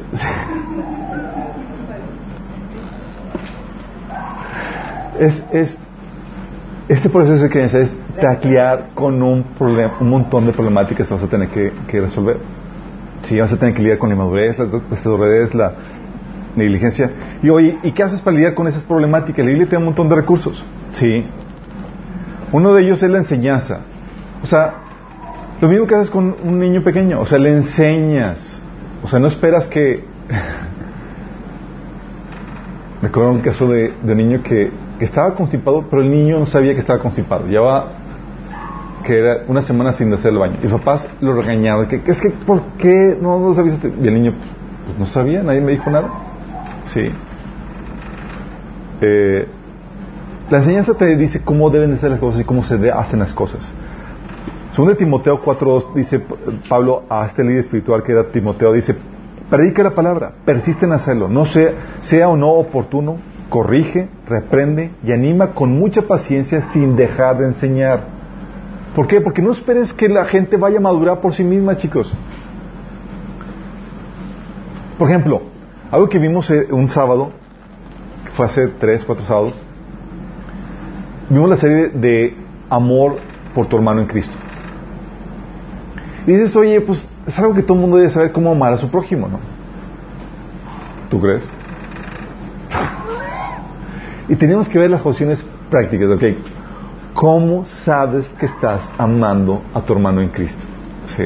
Y es enseñarle cómo se ama y cómo se lidia con esas situaciones y, cómo realmente estás andando en amor o no. Porque la gente no aprende por sí misma. Si tú tienes que enseñar, ¿sí? Por eso dice la Biblia en 1 Tesalonicenses, 1 Timoteo 3, del 16 al... 2 Timoteo 3, del 16 al 17. Dice, toda escritura es inspirada por Dios y es útil para enseñar lo que es verdad y para hacernos ver lo que está mal en nuestra vida. Nos corrige cuando nos estamos, equivoca estamos equivocados y nos enseña a hacer lo correcto. Dios lo usa para preparar y capacitar a su pueblo para que haga toda buena obra. Tienes que enseñar. La gente no va a madurar por sí misma. Tienes que tú transmitir lo que la Biblia enseña para que ellos sepan cómo discernir lo correcto y hacer lo correcto. Sí. Pero no solamente tienes la enseñanza que te ayude a contrastar las problemáticas. Por ejemplo, tú lees las cartas de Pablo y tú te encuentras que ante las problemáticas Pablo estupía de enseñanza. Era enseñanza para que sepan saber cómo hacer lo correcto y cómo distinguir la mentira de la, falsedad. ¿sí? Oye, problemas de inmoralidad sexual, Pablo decía, hey, esto, esto y esto y esto, ole, para lidiar con, con esta problemática. Eh, problemáticas con falsas doctrinas de legalismo, ole, la enseñanza para que se puedan distinguir la verdad de la falsedad. Pero no solamente la enseñanza, chicos. Tienes que modelar con el ejemplo. Es parte del proceso de la crianza. No solamente te enseño, pero te explico con el ejemplo. ¿Han escuchado el dicho de que tu conducta grita más fuerte que tus palabras? O algo así va. No recuerdo exactamente. Pero así pasa. Oye, te dicen tus papás, no fumes y ellos con el cigarro. ¿Qué pasa? Y dices, oye, pues te enseña, lo que te enseña, no es no fumar, te enseña a vivir una vida de hipocresía donde se vale tener dobles estándares. ¿Sí? Segundo Tesalonicenses 2, del 7 al 9, dice Pablo, ustedes mismos saben cómo deben seguir nuestro ejemplo. Nosotros no vivimos como ociosos entre ustedes, ni comimos el pan de nadie sin pagarlo. Al contrario, día y noche trabajamos arduamente y sin descanso para no ser una carga a ninguno de ustedes. Y lo hicimos así no porque tuviéramos derecho a tal ayuda, sino para darles un buen ejemplo. En este pasaje Pablo estaba reprendiendo los flojos, diciendo, hey, les exhorto que se pongan a trabajar. Y Pablo no solamente se fue la enseñanza de cómo debes de vivir tu vida eh, cristiana, de no debes estar flojo, Pablo se pone como ejemplo. Dice, hey, acuérdense cómo vivimos entre ustedes. ¿Sí? Por eso Pablo decía en 1 Corintios 11, 1, imíteme a mí como yo imito a Cristo. ¿Sí? ¿Por qué? Porque tu vida debe servir como ejemplo de la enseñanza que estás predicando para poder resolver estas problemáticas. ¿Sí? ¿Qué otra? Herramienta tenemos para lidiar con esas problemáticas que vivimos? La exhortación, que es la reprensión o el regaño. Fíjate lo que dice Pablo a Tito. Lo mando como líder de eh, la iglesia de, de, Creta y le dice, les encargó Tito. Dice, Tito, dice, uno de ellos, su propio profeta, dijo, los cretenses siempre mentirosos, maladestias, glotones y ociosos. Vóytelas. Y luego fíjate el remedio ante esa situación. Dice, este testimonio es verdadero, por lo tanto, repréndelos duramente para que sean sanos en la fe. o sea, dale sus coscorronazos, regáñalos, en pocas palabras. Sí. ¿Alguien quiso sus palos a regañar? Todos, ¿no? O son de la generación de los donde te... Sí les ha pasado de que les ha tocado de, de... Porque ya hay una generación donde las mamás no reñen al niño porque si no les va a afectar psicológicamente y tal cosa. De, que el niño se cae, el niño se el niño se cayó por, por, por andar sonciando y no, no ver dónde estaba pisando y mamá dice, regaña al piso. Piso, peso malo, y empieza a golpear el piso y, porque el niño no voy a ofender, es culpa del piso. Así se da.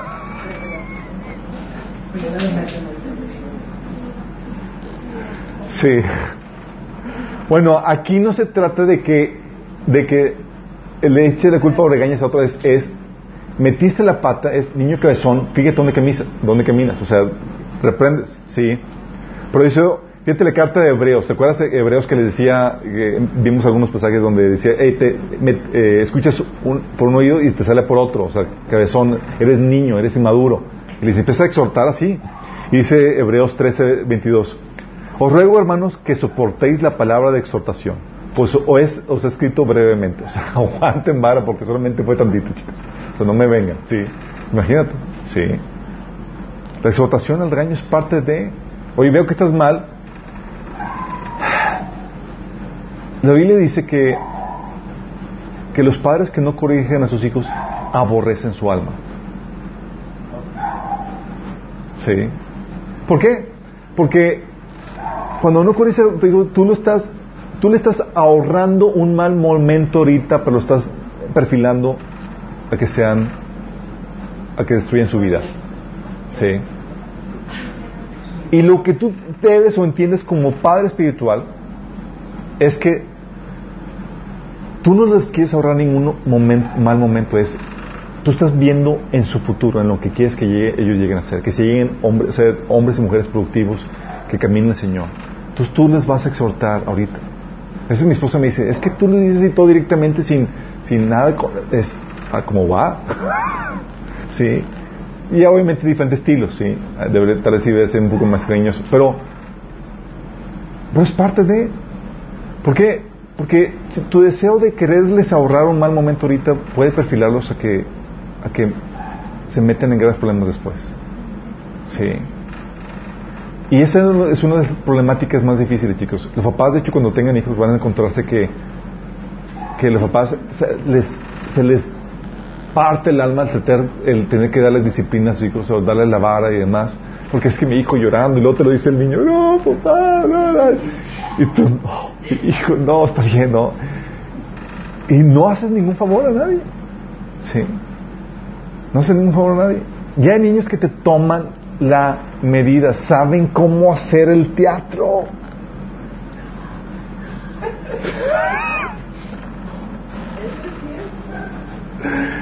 Bueno, ¿qué crees? Así también los cristianos, chicos. Así también. A veces, así como líder espiritual, te toca llamar la atención.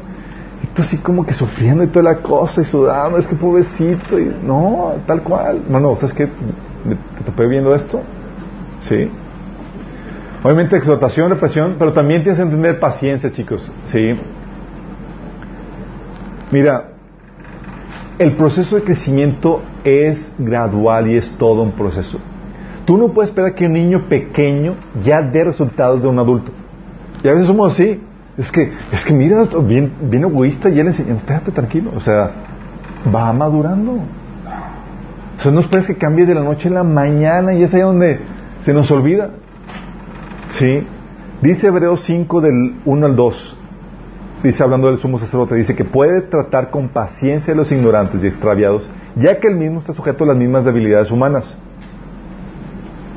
Entonces, con paciencia, ¿Por qué? Porque a ti también te dieron paciencia, chicos. O sea, tú no creciste de la noche a la mañana así ya, wow, ya que me convertí, soy súper maduro, wow.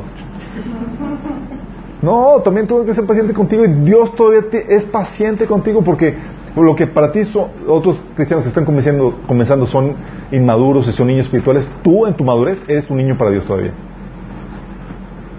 Y Dios todavía está siendo paciente contigo. Sí. Por eso decía Pablo en 1 Corintios 10, del 5 al 6. Dice, destruimos todo obstáculo de arrogancia que impide que la gente conozca a Dios.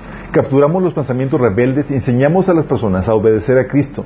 Y una vez que ustedes lleguen a ser totalmente obedientes, castigaremos a todo el que siga en desobediencia. Fíjate lo que dice. Una vez que lleguen a ser totalmente obedientes, es decir, ahorita no te estoy dando disciplina, ni te estoy, estoy siendo tolerante con muchas fallas que veo y le estoy dejando pasar. Y todavía no las corrijo. ¿Por qué? Porque tu grado de madurez ahorita te permite expresar o, manifestar ese, tipo de madurez. ¿Sale? Pero cuando, oye, ya llevas un buen, hay cosas que no se te permiten. ¿Sí? Oye, cosas que hacen que niñerías, cosas, errores o, descuidos de un niño pequeño no se les va, no se les puede permitir a un adolescente o a un adulto. Sí, porque ya pasó. Aquí Pablo está hablando de, ese, de esa paciencia que tiene que, que tiene que manifestar dependiendo del grado de madurez que está teniendo cada persona. Sí. De hecho, ahí en 1 Corintios 3, del 1 al 3 dice Pablo, amados hermanos, cuando estuve con ustedes no pude hablarles como haría con personas espirituales. Tuve que hablarles como si pertenecieran a este mundo, como si fueran niños en Cristo. Tuve que alimentarlos con leche, no con alimento sólido, porque no estaban preparados para algo más sustancioso. Aún no están preparados, porque todavía están bajo el control de su naturaleza pecaminosa. Fíjate cómo dice Pablo, te abordo de acuerdo a tu nivel de crecimiento espiritual. Y Pablo está diciendo, les dice, les hace ver, son niños. Pero Pablo se muestra paciente con ellos. Y fíjate las problemáticas que tenía Pablo. Digo que tenía la iglesia de Corintios, ¿qué problemáticas tenía? Inmoralidad sexual, divisiones, pleitos, estafas entre ellos. Tú y yo, si fuéramos así como que esperadas que ya fueran súper bien cristianos, ya hubiéramos cerrado esa iglesia. Bola de pecadores, o sea, nomás están ahí todos mal. Pero Pablo no le está diciendo, oigan, no son cristianos o no lo estaba compartiendo. Pablo sabía que era que es un proceso de madurez y era paciente con ellos. De hecho, le escribe a los santos. Y tú de santos en, Corintios no veías nada. Pero Pablo sabía que es un proceso. ¿Sí? Y que si realmente nacieron de nuevo, van a atender a la reprensión que le estaba dando y van a ir avanzando así con esas reprensiones y esos regaños que le estaba dando, iban a ir avanzando madurez. ¿Sí? Por eso Pablo decía en Filipenses 3.1, nunca me, canso de decirles las mismas cosas y lo hago para proteger su fe. O sea, detrás de ellos uno y otro y otro. Paciencia. ¿Sí? Oración. Pablo decía a, a la iglesia de Corintios, dice, nuestra oración es que lleguen a ser maduros. Pero en 2 Corintios 13.9 pues obviamente, es parte de...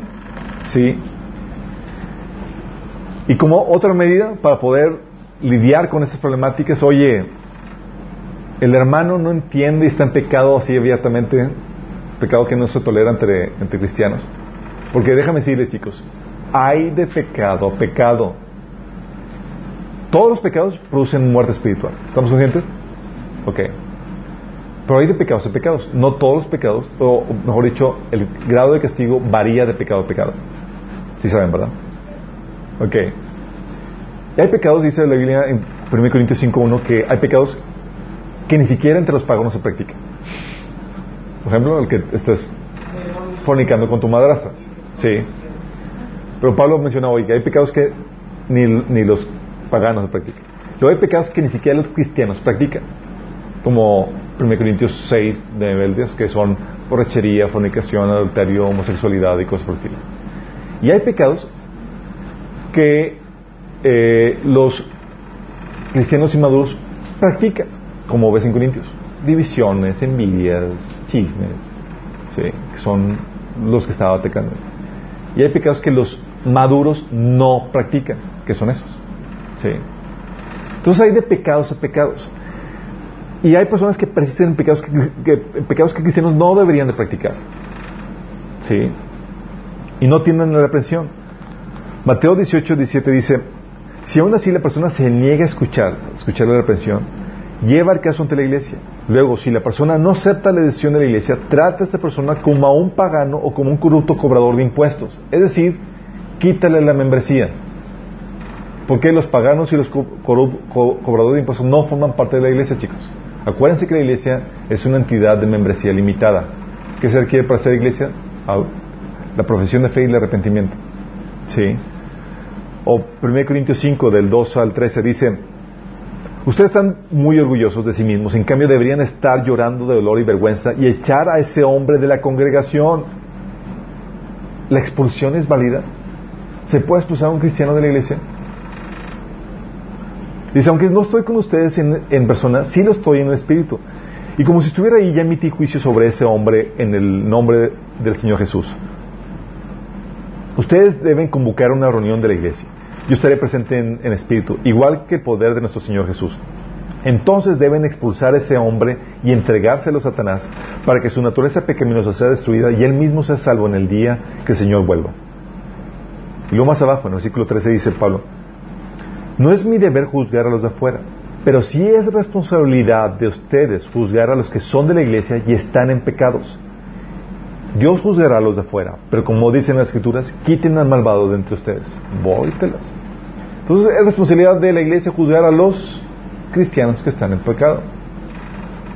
¿Qué, verdad?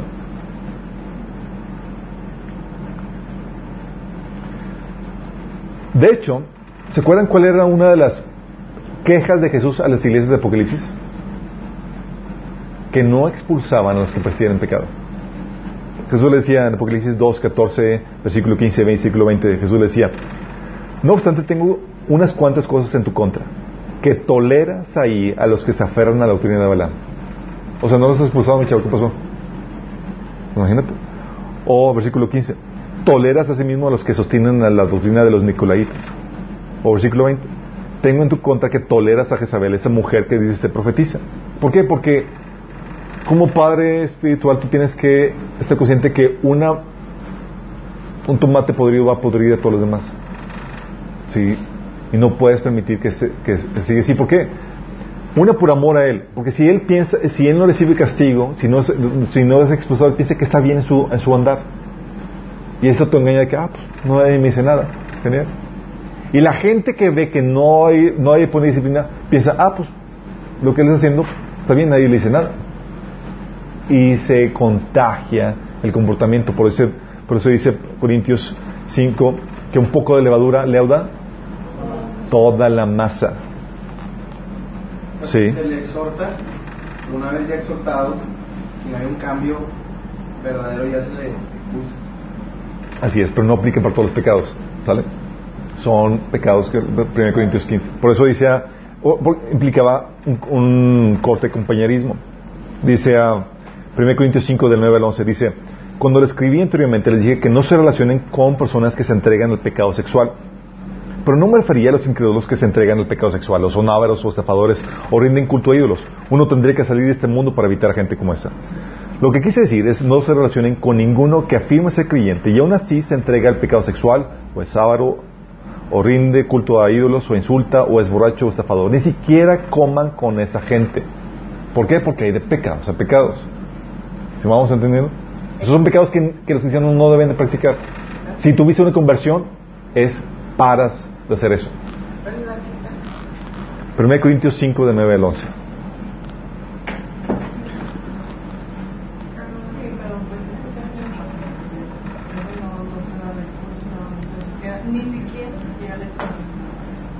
Sí, lamentablemente el concepto de disciplina eclesiástica, como enseña en la Biblia, casi no se practica hoy en día. En la serie que, que, se van a topar en el discipulado, hay una serie que se llama La Iglesia, ahí se explica por qué surgió, cuál es el propósito, cómo funciona y demás, y ahí se toca el tema de disciplina eclesiástica. Ahí abundamos a detalle de cómo se debe ejercer, cómo se aplica, etc. ¿sí? Pero el hecho de que no se aplique la disciplina eclesiástica te da una te ayuda a entender por qué la iglesia hoy en día está como está. Porque qué pasa, por ejemplo, dentro de una familia si tienes hijos que nunca disciplinaste. Dentro de una familia. Van a ser... Y dentro de una iglesia, ¿qué crees que va a pasar? Lo mismo. Por eso Pablo le decía que en los últimos tiempos vendrían tiempos peligrosos. La gente sería madura a sí misma, sería madura de dinero, sería egoísta, y empiezan a hablar. Y no está hablando del mundo, está hablando de la iglesia. ¿Por qué crees? Por la falta de disciplina.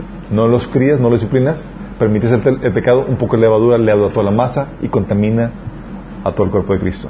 ¿Sí? Por eso decía, de hecho también Pablo decía, segunda, segunda Tesalonicenses 3, 6, dice, hermanos, en el nombre del Señor Jesucristo les ordenamos, o sea, es un mandato, que se aparten de todo hermano que esté viviendo como un vago y no según las enseñanzas recibidas de nosotros. o sea, si el hermano no está trabajando, ni te juntes con él ni lo acepten. Imagínate. Pero era para que ellos se arrepintieran. Eran para que ellos se arrepintieran. Era por amor a ellos, chicos. Es, ya lo exhortaste, ya lo... O sea, hay un protocolo a seguir, un procedimiento. Primero es la represión privada, Mateo 18, 15. Y luego la represión con testigos, Mateo 18, 16. Eh, y luego ya es la represión y digo es un juicio eh, donde toda la iglesia participa en esa excomunión ¿por qué? ¿para qué? porque si el hermano persiste en eso lo que está en juego es su alma él piensa que está bien pero la verdad es que no está mostrando una genuina conversión ¿sí? y ustedes saben que si no hay un genuino arrepentimiento pues va directo a perdición eterna ¿sí? Entonces tienes que estar consciente de esas problemáticas, tienes herramientas, la Biblia te, enseña para eso, para lidiar con eso. Pero tienes que también entender que aún de que hagas todo lo que está a tu parte, invertiste tiempo, esfuerzo, criaste a tus hijos espirituales, los discipulaste, debes estar consciente que uno se van a malograr. Sí. Por Timoteo 1 del 19 al 20 dice Pablo, aférrate a tu fe en Cristo y mantén limpia tu conciencia, pues algunas personas desobedecieron a propósito lo que les dictaba su conciencia y como resultado su fe naufragó. Y Meneo y Alejandro son dos ejemplos. Yo los expulsé y se los entregué a Satanás para que, para que aprendieran a no blasfemar contra Dios. O sea, discípulos suyos que le estaban enseñando, ¿sabes qué? Que no vas. Lo hace por amor. Así es. Por amor a ellos para que entiendan de que no están bien y van camino en perdición. Y por amor a los que están, a los que se quedan, porque si los dejan, los van a contaminar. Sí. O sea, en una iglesia, si alguien llega con un pensamiento que está mal, no lo debes expulsar al momento, sino que dices, se puede estar aquí, pero tienes en claro que eso está mal. Así es. Obviamente debes entender que hay cosas que son cruciales para, para el Evangelio, para la salvación. Y hay cosas o, discrepancias periféricas que no atacan al corazón del Evangelio. Sí. Oye, pues yo soy pretribulación, ¿eh? yo soy post-tribulación. X, eso no, no, no afectaron. Sí. Pero dices, oye, yo creo que, que si podemos eh, tener relaciones sexuales fuera del matrimonio. No, pues ya, chavo, si no te quieres arrepentir de eso, bye. Sí. Uh, De hecho, el segundo Pedro dice, ah, fíjate lo que dice Filipenses 3 del 18 al 19, dice Pablo, como les he dicho a menudo y ahora lo repito hasta con lágrimas, muchos se comportan como enemigos de la cruz de Cristo. Su destino es la destrucción, adoran al Dios de sus propios deseos y se enorgullecen de lo que es su vergüenza. Solo piensan en lo terrenal. Pablo está hablando de una iglesia que plantó, chicos, diciendo, ¿sabes qué? De entre todos que hay gente que, o sea, viven como si fueran enemigos de la cruz de Cristo. O sea, mal logrados. Todo el trabajo, todo el esfuerzo y nomás no captan. Sí, van camino, dice ahí, van camino de destrucción. Heavy, ¿no? Segunda Pedro 2, del 20 al 22, habla acerca también de eso. De gente que escapa temporalmente de la, de, la corrupción del mundo, pero luego vuelven al mundo en un peor estado. Y, el, y se cumple el proverbio de un cerdo recién lavado vuelve a revolcarse en el lodo. Y una perra vuelve a su vómito. Entonces, estas son las problemáticas, chicos, a las cuales te, te, vas a enfrentar como padre espiritual. Y dices, oye, ¿quieres por la gente? Ay, mi chavo, no sabes lo que te metes. Es parte de, sí, tienes que ser consciente de eso. Vas a, vas a tener que saber cómo lidiar con toda la carnalidad con la que la persona está apenas aprendiendo a deshacerse de ella. Su madurez, su... Y, es, y tú vas a tener como el maduro aprender que ser tolerante, paciente y llevarlo en ese proceso de crecimiento. ¿Sí me explico? Entonces no te, no te extrañes de su, de, su... Mira, te lo digo por experiencia, a veces es desesperante. Estás invirtiendo y te la cosa, y ya quieres ver resultados ya, por favor, sí. Pero es todo un proceso. Sí. Y requiere la exhortación, repetición de la palabra, oración, paciencia y demás. Es todo un, todo un trabajo de crianza, chicos. Sí. Pero sí, bien hecho, vale la pena. Y con todas esas problemáticas, la pregunta que muchos dicen, bueno, ¿y si no son cristianos? Y a mí tienes discipulando puro marranito, gente que no se ha convertido.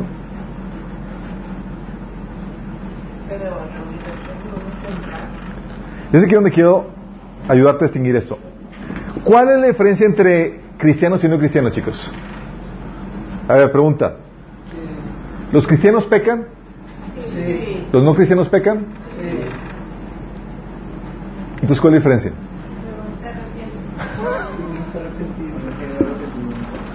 Ok. ¿El cristiano persiste en el pecado? No.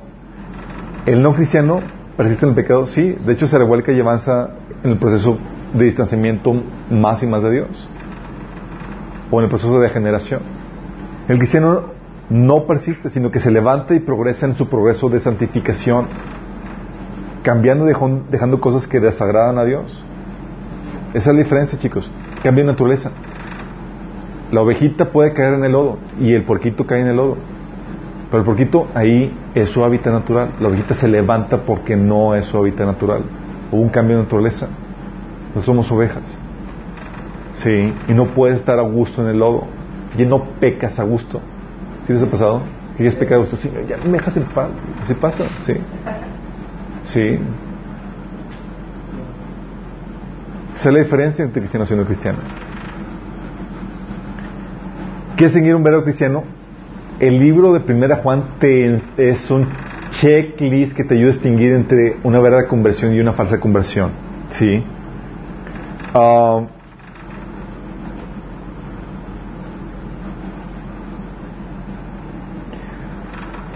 ¿Por qué? Porque habíamos comentado que, oye, entre uno, entre uno cristiano, chicos, y un cristiano que recién comienza, no hay mucha diferencia, ¿se acuerdan? El cristiano que recién comienza todavía tiene muchos aspectos, es inmaduro, es carnal, pero la diferencia entre uno cristiano y el cristiano que apenas comienza, que es inmaduro y carnal, es que el cristiano eh, que es inmaduro y carnal va a estar así solamente por un, una fase en su vida, por un breve tiempo en su vida, pero va a dejar de estar así. ¿Y qué pasaría si está así de forma permanente en su carnalidad?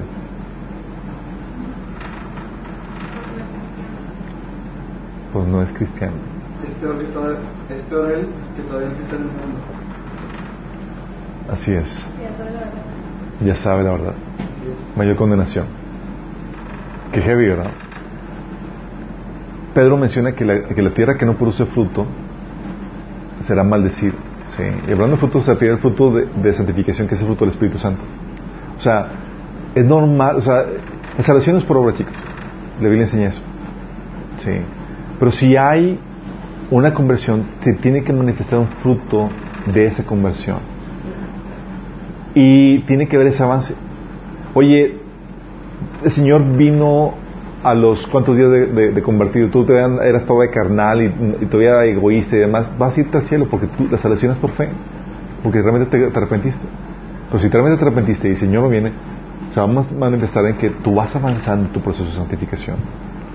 Oye, llevas 20 años y no hay ningún cambio en ti, es como dices, en la torre, al contrario, vas en degenere, en la torre.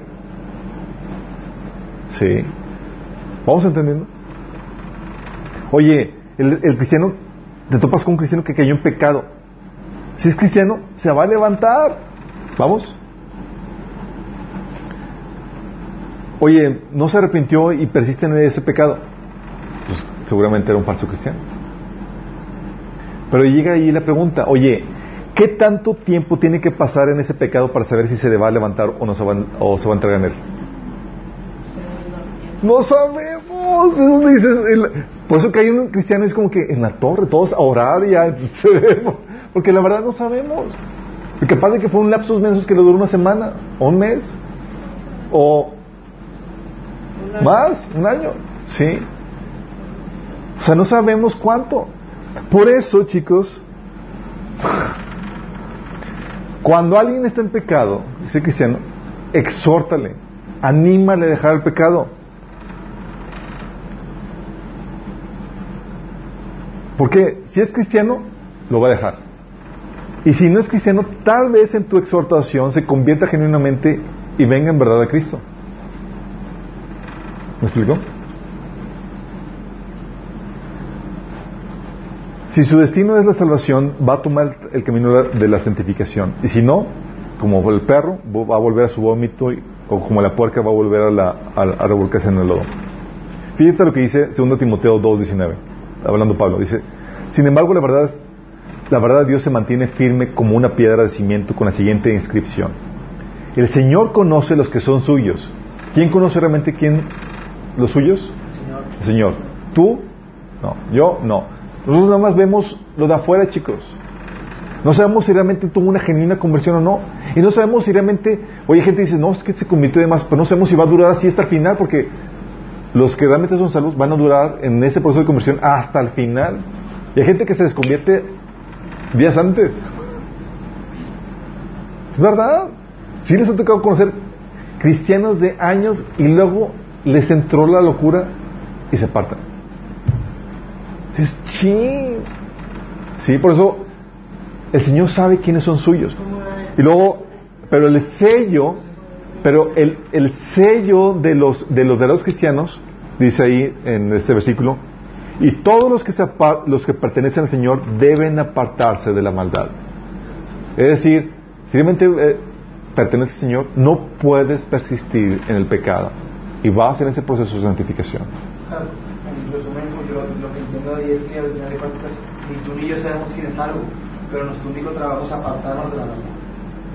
O sea, no podemos juzgar la salvación del alma gente, eso me- a lo que dice.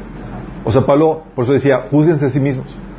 Sí, porque el, lo que el, Señor es el que trae convicción, en ese sentido. Sí, porque la gente puede tener la, la, la fe en Jesús de creer que existe demás, pero no tiene el arrepentimiento, tiene una fe muerta. Sí, y acuérdense que dos cosas son requer- se requieren para la salvación, es la fe y el arrepentimiento. Y si no, si la gente se arrepiente, pero no tiene fe en la obra del Señor Jesús, no hay salvación. Si la gente tiene fe en Jesús, pero no se arrepiente de sus pecados, no hay salvación. Y lo único que te quita la salvación, si se pudiera quitar, sería el que apostaste, apo- aposta- apostaste, el que dejes la fe, o el que dejes de vivir esa vida de arrepentimiento que te lleva a santificación. Si dices es que ya me voy a entregar de lleno al pecado, sabes que uh, uh, uh. Y los que fraudan y no pueden salir de eso, ¿qué se recomienda? Si están luchando contra el pecado, señal de que hay vida espiritual. La problemática es cuando se entregan, sí, cuando se dejan vencer por ese pecado. Ahí en el pasaje de, de- Pedro menciona que dice que, que son vencidos por el pecado. Es decir, no que, no que hay una lucha. La lucha es normal en todo cristiano. La problemática es cuando te das por vencido y dices, no, pues ya, me voy a entregar. Te entregas, ya cuando dicen no puedo es porque no quieren. No, hay, hay, hay, lo que pasa es que hay gente que, que no puede vencer situaciones de sus pecados porque requieren el conocimiento de, de- de las enseñanzas de Jesús. Dice Jesús, acuérdense, Jesús dijo a los que creyeron en el Mateo, en Juan 8:31, dice, los que creyeron en él les dijo, si ustedes perseveran en mis enseñanzas, serán verdaderamente mis discípulos. Si perseveran. Si perseveran, son discípulos. Dice, entonces conocerán la verdad y la verdad los hará libres. Hay niveles de libertad, libertad del pecado en muchas áreas de tu vida que no puedes. ahorita en tu camino cristiano tú estás, eres preso del egoísmo o de la vanagloria demás que, que no puedes vencer sino que vas a ir avanzando conforme vas renovando tu, tu, tu mente, conforme vas aprendiendo las técnicas, las enseñanzas de Jesús. ¿Sí? Dices, oye, ya quiero vencer todo y ser completamente perfecto. Vas a ir avanzando. ¿Conforme a qué? Conforme perseveres en las enseñanzas de Jesús. Porque hay voluntad. Hay voluntad, sí, por eso hay, por eso el proceso del, que dice la Biblia que la senda del justo es como la luz de la aurora que va avanzando hasta que el día es perfecto. Ah, hay un avance. Habla directamente del ministerio de Jesús aquí en la tierra. O sea, las enseñanzas de Jesús. Las enseñanzas de Jesús, las enseñanzas de Jesús son tal como vienen en, en, el- en la Biblia, eh, particularmente en el Nuevo Testamento, sí, que son los que vienen en el Evangelio y los que son transmitidos por los discípulos de Jesús, que son los apóstoles, sí, los líderes de la iglesia. Eh, aún así, la Biblia te enseña que toda la palabra es inspirada por Dios y es útil para exhorta- exhortarte, enseñarte y corregirte y prepararte para toda buena obra. Y Cristo es la misma palabra de Dios. Así es. Pero bueno, es importante chicos que entiendan esto, porque el proceso de discipular gente no es color de rosa. Y hay gente que me dice, "Y estoy emocionada, se convirtió, a discipular a la gente. Y dices, genial, pero no te emociones tanto porque vas a tener que lidiar con un montón de problemáticas. ¿Sí? Y debes estar consciente de eso. Vas a tener que ser paciente, vas a tener que cambiar pañales, vas a tener que quebrar, vas a tener que corregir, vas a tener que transmitir. O sea, es todo un proceso de crianza. ¿Sí? Luego a veces se te malogra. Sea, en serio, yo recuerdo, mira, he tenido personas que, que me ha tocado discipular y un- recuerdo discipulé personas por personas que me tocó discipular, por ejemplo, un discípulo por, por varios años y esos que, que se bebía la palabra del Señor y toda la cosa y creciendo y avanzando y de repente me dice, ¿sabes qué? Ya no puedo seguir siendo cristiano. Y yo, ¿what? Porque quería entregarse a cierto pecado y sabía que no lo podía hacer si no dejaba la fe. ¿Quieres decir algo? No, no, no. Ah, ok. Ah, entonces tienen que estar conscientes de eso, chicos. Sí, es todo un reto, pero es parte de. Y el impartir la paternidad espiritual también te va a desarrollar a ti, bastante. Sí.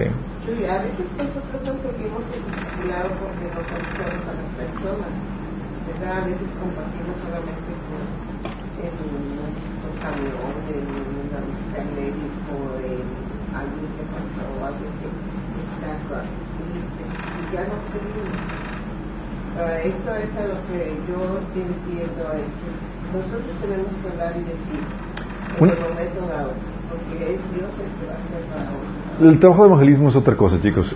Y tú puedes compartir el evangelio y, y, y puedes hacer como el, eh, este Felipe que te tocó compartir el enuco y fue adiós y despedida, o la despedida. Sí, pero aquí estamos hablando de la parte pesada, porque el Señor nos llamó a ser discípulos. Sí, ser discípulo es un trabajo de, de crianza, ¿sí? Y te topas de que compartes el evangelio a alguien, aceptó al Señor bien gozoso y demás, y resulta que es de la semilla que cayó entre, espin- entre espinos o que cayó en pedregales y se, y se malogra, ¿sí? Y la única forma en que te das cuenta si realmente el, el-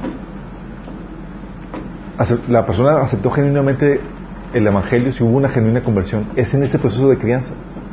Oye, aceptó al Señor, le, le empieza a dar seguimiento y te das cuenta de que se da cuenta de que lo- a lo que se metió no era lo que quería o no había considerado todo el, el costo a pagar y no está dispuesto a renunciar todo, al pecado en su vida y abortan la misión, chicos. Y así pasa. Sí. Entonces, cuando estás consciente de eso, alguien se convierte al Señor y ya lo ves así con más moderado, más consciente de que, aunque vamos a ver qué tal. Sí. Eh, me decía Esteban de que, oye, una persona se convirtió al Señor y toda la cosa, qué genial, y todo, todo emocionado. Y, y luego le empezó a el proceso de discipulado y, y abortó la misión. Sí, todo chequeado, dice, pues es Es parte de. parte de. Pero en teoría tú ya estás consciente de. Sí. Pero ¿quién abortó? ¿Sabes? Ah, no, sí, aborto. No, es como que me caíste mal y ya te aborto. No. Aunque dan ganas a veces, ¿eh? Sí. De que ya, Señor. Eh, sale. Bueno, vamos a orar para terminar. Amado Padre Celestial, te damos gracias, Señor, porque tú nos das en tu palabra, Señor, un modelo a seguir en cuanto a cómo compartir impartir la paternidad espiritual, Señor. Te rogamos, Señor, que tú nos ayudes en ese proceso de de crecimiento y desarrollo espiritual, Señor, para que podamos ser esos padres espirituales que ayudan a otros, Señor, a crecer en la fe, Señor. Ayúdanos, Señor, a ser pacientes con las debilidades, con la madurez de otros, Señor, que podamos ser esos tutores que ayudan al, liderazgo de la iglesia donde estamos yendo, Señor, para que podamos ser esa familia, Señor, que se ayuda mutuamente al crecimiento, Señor. Cada quien llevando a cabo la función por la cual tú lo has puesto en el cuerpo de Cristo, Señor. Te lo pedimos en nombre de Jesús. Amén. Ellos amor con